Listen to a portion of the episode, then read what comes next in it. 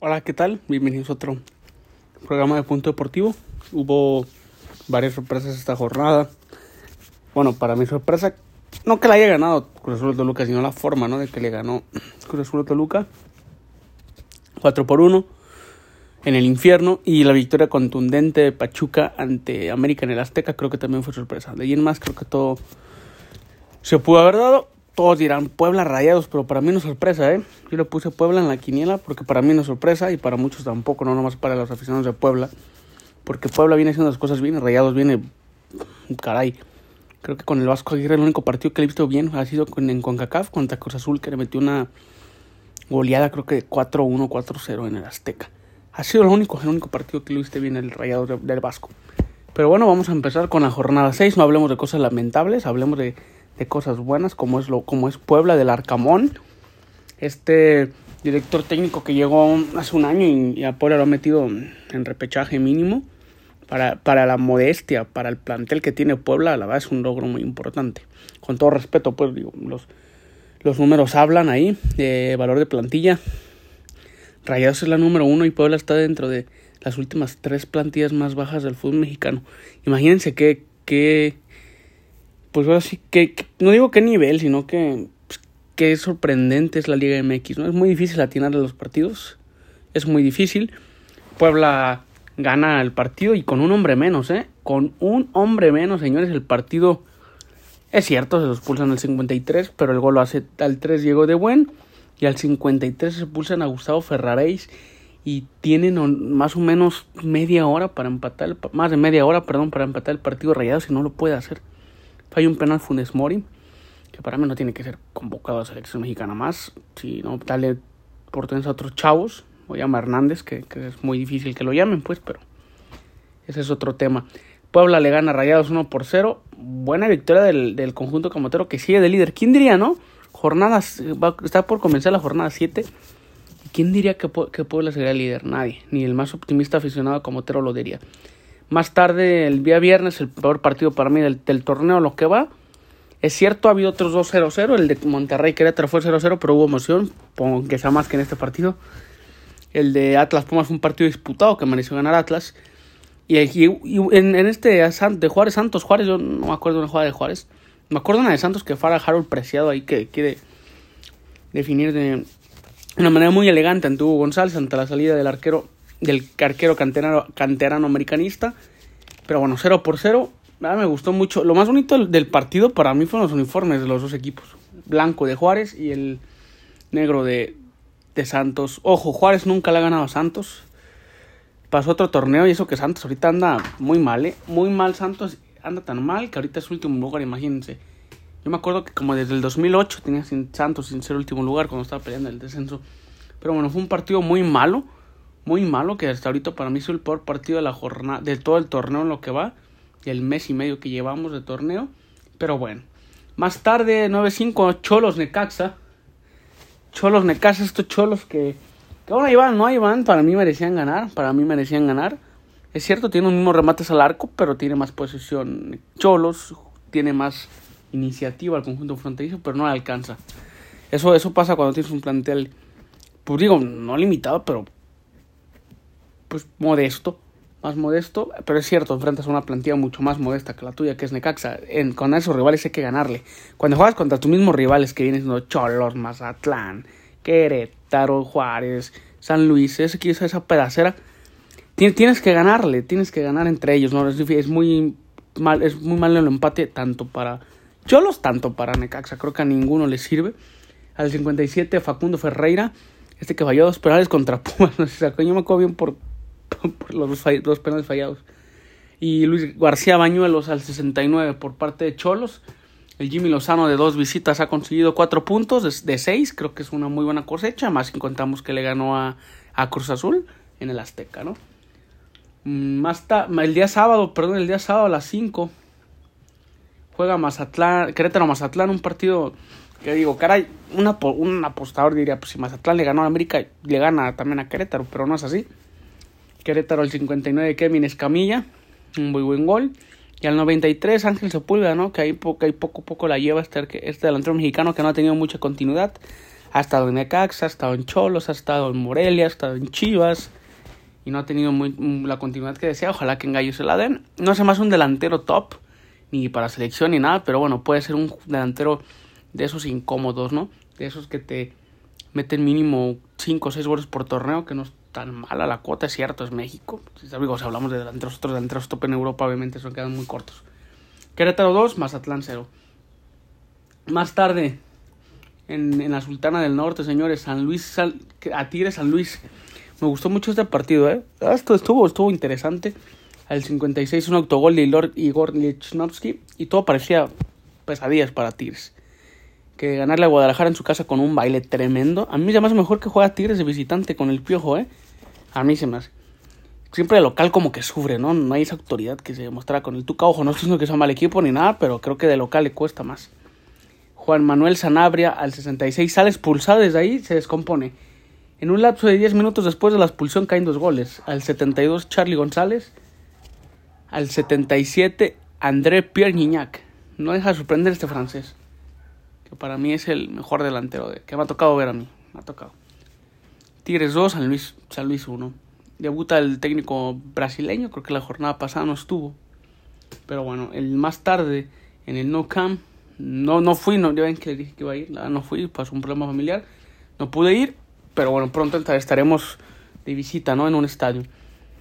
Eh, al 18 Víctor Dávila, un pase, o no, más, no, no fue un pase, más bien fue un regalo de Fernando Beltrán. El Chicote Calderón al 81, todo parecía que iba a ser un empate, todo parece que iba a ser un empate. Hasta que al 94 llega Osvaldo Rodríguez y hace el, gol del triunfo. Y bueno, el Guadalajara, pues creo que el empate y la derrota le viene siendo lo mismo a la afición. ¿eh? Creo que no, no salen muy convencidos. Para mí el Guadalajara tuvo los últimos 5 minutos muy buenos. Pero bien más siguió siendo el pobre y triste equipo que ha demostrado ser todo el torneo, ¿no? O más bien pues, durante los últimos 5 años desde que se fue Almeida. León 2, el Guadalajara 1. El domingo por la tarde a las 4 en el Azteca, lo que queda del América pierde ante, ante Pachuca 3 por 1.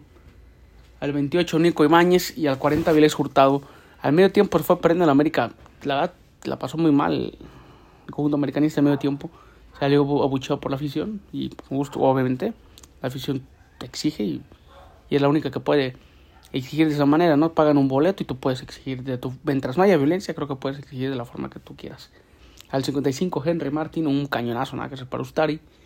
Y al 75, 20 minutos después, un lapidazo, ¿no? De, de Víctor Guzmán, que ese, partido, ese gol sentenció el partido. América 1, Pachuca 2, perdón, 3, que se sitúa en, el liderato, ¿eh? Ojo con los Tuzos. Yo no entiendo, le ganas a la América 3 por en el Azteca, es cierto, la América se viene cayendo, pero en el Azteca es difícil ganar a la América y empatas la, jornada antepasada contra, contra Querétaro en tu casa y casi pierdes, porque casi pierde Pachuca. No entiendo eso. Pero bueno, bienvenidos a la Liga Mexicana. Por eso digo, es muy cabrón apostar. Yo no, me gusta apostar en quinielas cuando se juega aquí en la Liga Mexicana. Más tarde, a las, a las 6, Toluca Cruz Azul, un buen partido. Muy buen partido. Al 7, Juan Escobar. Al 20, Camilo Zambetson. Al 64 otra vez anotó gol Charlie Rodríguez. Al 79 de penal Santi Jiménez. Y al 82 Santiago Jiménez de nuevo. Hace un doblete. Con este resultado Toluca se mantiene en el séptimo y Cruz Azul ahí va, ¿no? Ahí va en el tercero. Ojo con Cruz Azul, que poco a poco recupera confianza. Perdió con Ecaxa, no, no sé cómo. Y yo creo que más bien fue una desconcentración, un poco no respetar al rival por parte de los cementeros. Porque aquí demostraron que tienen muy buen equipo y deja de buen equipo. Que tiene una muy buena delantera. En más, más noches, sí, ya fue a las noches, ya fue como 8-10 empezó el partido. Que Atlas Pumas, que la verdad para mí tuvieron más o menos las mismas oportunidades de gol, es cierto, pero buscó más Atlas, tuvo más el balón, tenía la iniciativa y creo que si hubiéramos dicho de merecer el fútbol, porque el fútbol no es de merecer, pero para mí, si me dan a escoger quién merecía ganar, creo que Atlas. Quedan 0 por 0 en el Jalisco, el campeón no ha perdido. Es el único equipo del, del certamen, señores, que no ha perdido junto con el equipo de la franja. ¿Quién diría, no? Tío, hace 8, 10 años eran los, equipos. Pues, checa el portador, muy, muy fácil ganarle. Pero bueno, pasa eso. Haces fútbol y cambia las cosas. Así que esta fue la jornada 6. Repasamos la jornada 6, cómo queda la tabla, ¿no? Del primero al 4 es Puebla, Pachuca, Cruz Azul y Tigres. Baja Atlas y sube Tigres. Del 5 a 12 sería Atlas, Pumas, Toluca, León, Guadalajara, Juárez, Necaxa, Querétaro. Esos son los 12. No, del 5 al 12. Los que están eliminados, los equipos son 6. Sería Mazatlán, Rayados, Tijuana, América y San Luis y Santos. Obviamente va a cambiar.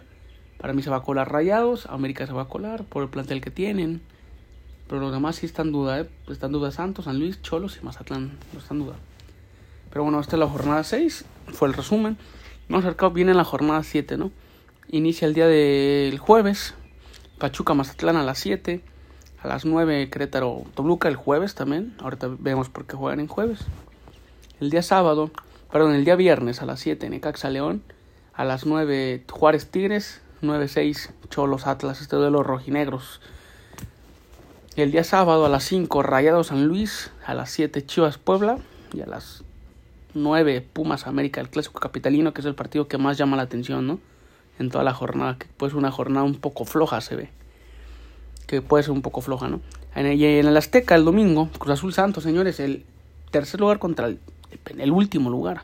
El último.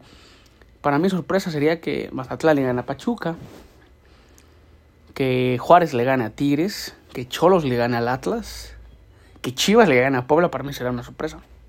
Vamos, ojo, Vamos, cuatro sorpresas. Y que Santos le gane a Cruz Azul. Pues se pueden dar cinco sorpresas en 1, 2, 3, 4, 5, 6, 7, 8. En nueve partidos. O sea, más de la mitad de los partidos pueden ser sorpresa. América que le gane a Pumas no es sorpresa para mí. Ni, ni, ni al revés. Que Rayados pierda ante San Luis tampoco es sorpresa por cómo vienen jugando. Y que gane ante San Luis tampoco por el rival que es. Pero bueno, son partidos interesantes. Para mí el partido más interesante es el Pumas América. Por lo que se vive en ese clásico allá en la Ciudad de México. El Chivas Puebla puede ser interesante, pero Imagínense ustedes las Chivas defendiendo el arco ante el Puebla en su estadio. Yo creo que la afición se enojaría. Me han dicho por ahí que, que, pueden buscar eso. A mí no se me hace que, el año busque defender. Nunca se me ha hecho que sea defensivo. Que no sea un buen, que no sea un buen director técnico, eso no es punto y aparte. Pero que sea un técnico defensivo, no, no me parece. Pero vamos a ver qué es lo que pasa, ¿no?